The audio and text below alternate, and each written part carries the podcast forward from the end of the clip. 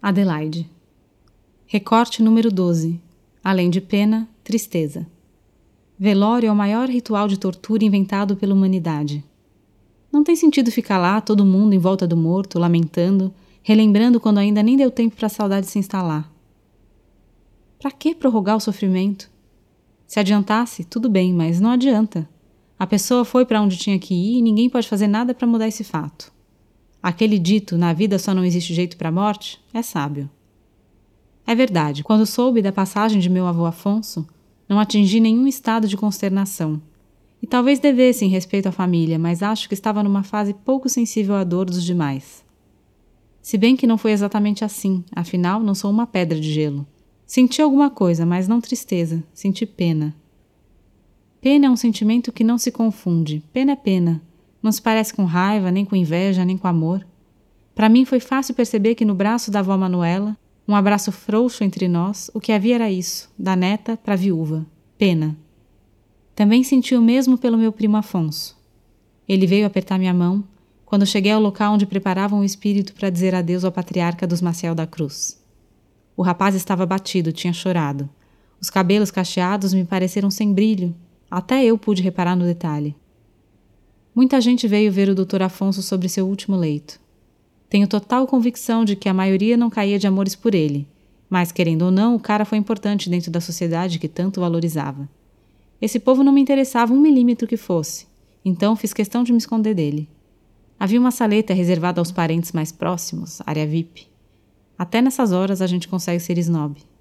Ali, sentados ou andando sem rumo, cochichando e dando palmadinhas uns nas costas dos outros, bebendo chá, café ou água servidos numa mesa posta com certo requinte, estavam tia Isabel, minha prima Beatriz, tio Anderson, meu pai, tio Fernando, tia Madalena, uns senhores e umas senhoras cujos nomes não guardei, um irmão do avô Afonso e outro da avó Manuela, e alguns agregados. Nenhum deles notou minha presença. Não me importei, inclusive preferia que tivesse sido assim até voltarmos para casa. Mas Beatriz, a prima chata, no momento em que ergueu a cabeça de seu pesar, o que demorou bastante, me avistou.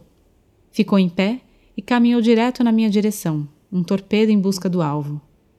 Eu estava bem acomodada num puff da altura de um sofá, com as canelas cruzadas e calcanhares em ângulo reto, apoiados no piso frio, as mãos postas no colo.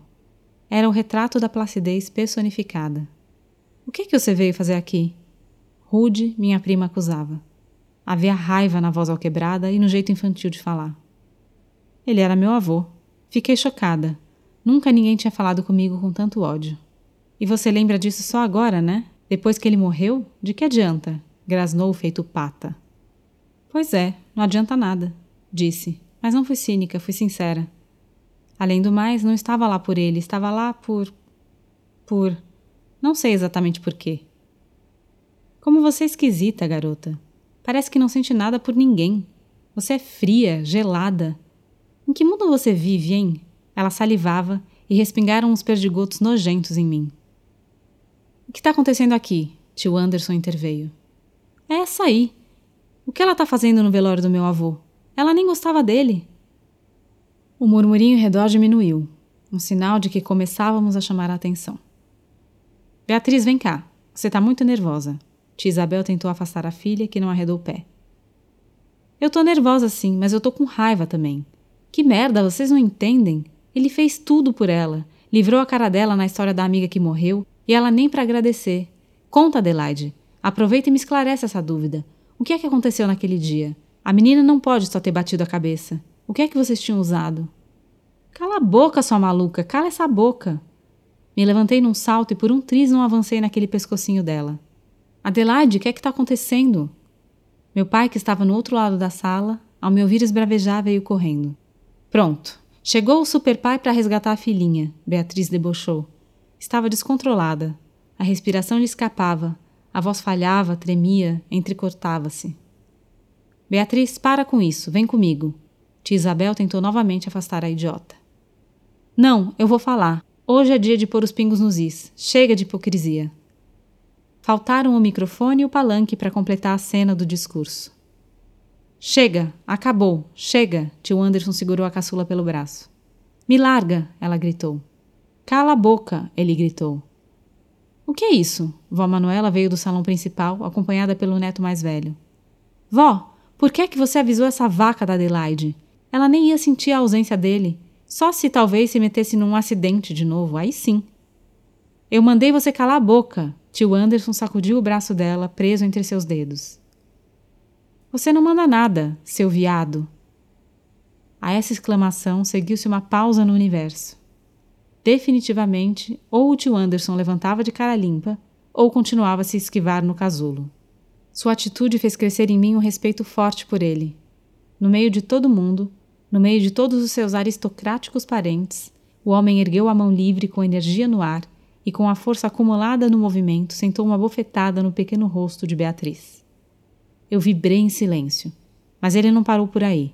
Agarrou a filha, puxou-a consigo uns passos para trás, largou-se numa cadeira, dobrou-a sobre os joelhos e, numa sequência televisiva, surrou-a na bunda como se fosse uma criança mal comportada. Enquanto batia, sobrepunha-se ao choro convulsivo da filha. Eu sou viado, sim. Sou viado, gay, bicho, o que você quiser. Mas sou seu pai e já me cansei de você me tratar feito lixo, sua menininha mimada, ridícula, patética.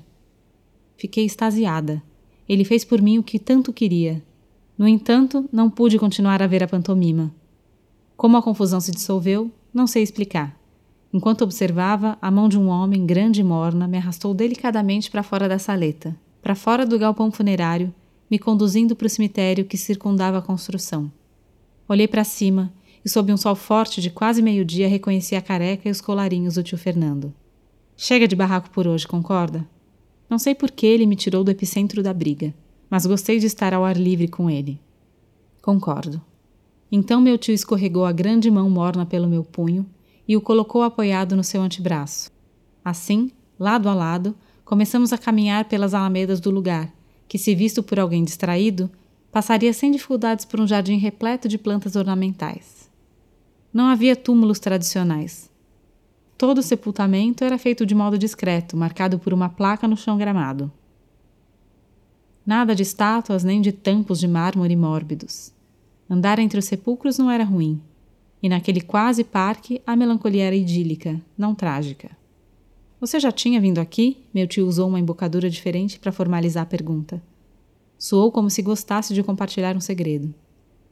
Não, por quê? Eu devia ter vindo? Nada me era familiar.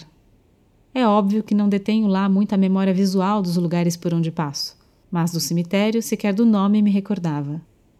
Não que na cidade mediana onde moramos haja grande variedade deles, há três, porém os seus nomes não é coisa que eu faça questão de arquivar. Vem comigo. Meu tio deu uma guinada em nosso passeio. Dobrou uma das alamedas calçadas que cortavam um belo tapete de grama e rumou em direção a algum ponto determinado. Me deixei levar. Depois de uns minutinhos quieto, ele parou e disse: Sua mãe. A tonta aqui se surpreendeu, nem imaginou o que qualquer um imaginaria. Eu era órfã e estava no cemitério em que meu avô seria sepultado.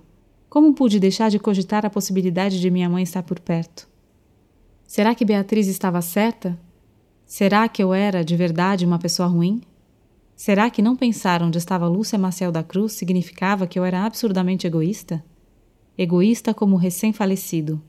Disse que tudo o que senti por minha avó foi pena. Estaria nisso a prova do egocentrismo? Minha mãe? Pergunta retórica. É, vem. Tio Fernando desviou da alameda e pisou na grama, me levando com ele. Andou em frente vários passos, parou diante de uma das placas pregadas no chão e leu as inscrições em voz alta. Lúcia Maciel da Cruz, nascida em 24 de julho de. Falecida em 25 de fevereiro de. Mãe de Adelaide Maciel da Cruz Alforges, advogada brilhante. Fiquei estarrecida. Pensei, não ter ido visitar o corpo dela não simbolizava descaso, mas talvez para quem só visse as coisas pelo retrovisor, sim.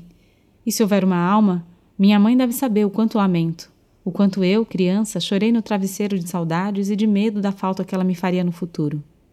Eu era pequena, teria a vida toda para me desesperar por não tê-la ao meu alcance. Não me privaria disso, direito meu, o desespero. Contudo, não sou do tipo que faz alardes. A tormenta é minha, de mais ninguém. É só o que escreveram?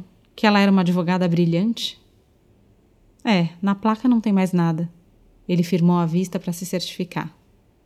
Enquanto isso, eu remoía. Haviam escrito advogada brilhante, injustiça. Ela não foi apenas advogada. Não existe ninguém que seja unicamente o que determina o seu diploma. Também haviam tocado em meu nome. Gravaram no metal, mãe de Adelaide. Pouco, muito pouco. Maternidade não é tudo que compõe uma mulher, é? Eu não enxergava o texto distribuído sobre a lápide, de certo usaram letras miúdas, portanto tive certeza havia espaço para mais. Haveria espaço para contar como ela era forte, como podia ser carinhosa ao deitar comigo no sofá domingo à tarde, como podia ser boa. Você lembra dela, tio? Lembro. Ele sorveu o ar limpo do belo jardim lúgubre. Ela era mesmo brilhante, mas em tudo. Era inteligente, cheia de energia, gostava de ter as rédeas na mão. Eu lembro bem da voz dela, do jeito dela falar, sempre com todos os S's e R's nos lugares certos. Lembro do cheiro e lembro que nos últimos meses eu achava ela impaciente, nervosa, muito diferente do meu pai. Diferente do seu pai, ela era. Tinha uma personalidade quente, explosiva, intensa. Ele, meu tio sorriu, inseguro, mas aprendeu a ser comedido. Sempre internalizou o que sentia e ainda faz isso ainda espera maturar o que sente e aí faz uma canção. Mas sabe, ela gostava dele. Gostava não, amava o seu pai. Ele não percebia que tipo de amor era o dela, mas eu via. Qualquer um via, entende? Aceitou casamento aberto, mas sempre soube que não ia funcionar. E aceitou porque, eu tenho a impressão, achava que pelo menos podia tentar fazer ele crescer. Meu pai é um galinha de marca maior. Meu tio e eu concordamos uma gargalhada complacente. Pode apostar. Logo, logo ele termina com essa namorada nova, Talita.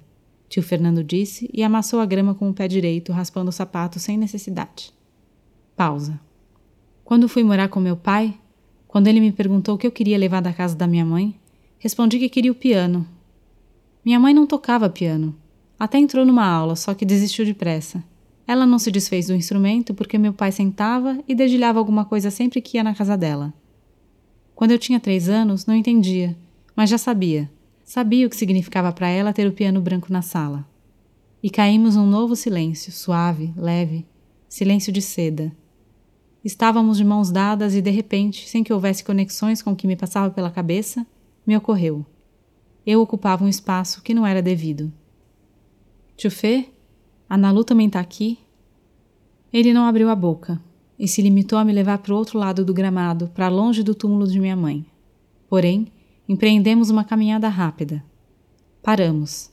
Avistei sobre a placa, onde provavelmente se podiam ler as inscrições de praxe, um enorme vaso de flores. Flores plantadas, não meramente postas ali para murcharem e morrerem. Flores em duas tonalidades de cor bastante definidas, vermelho e azul.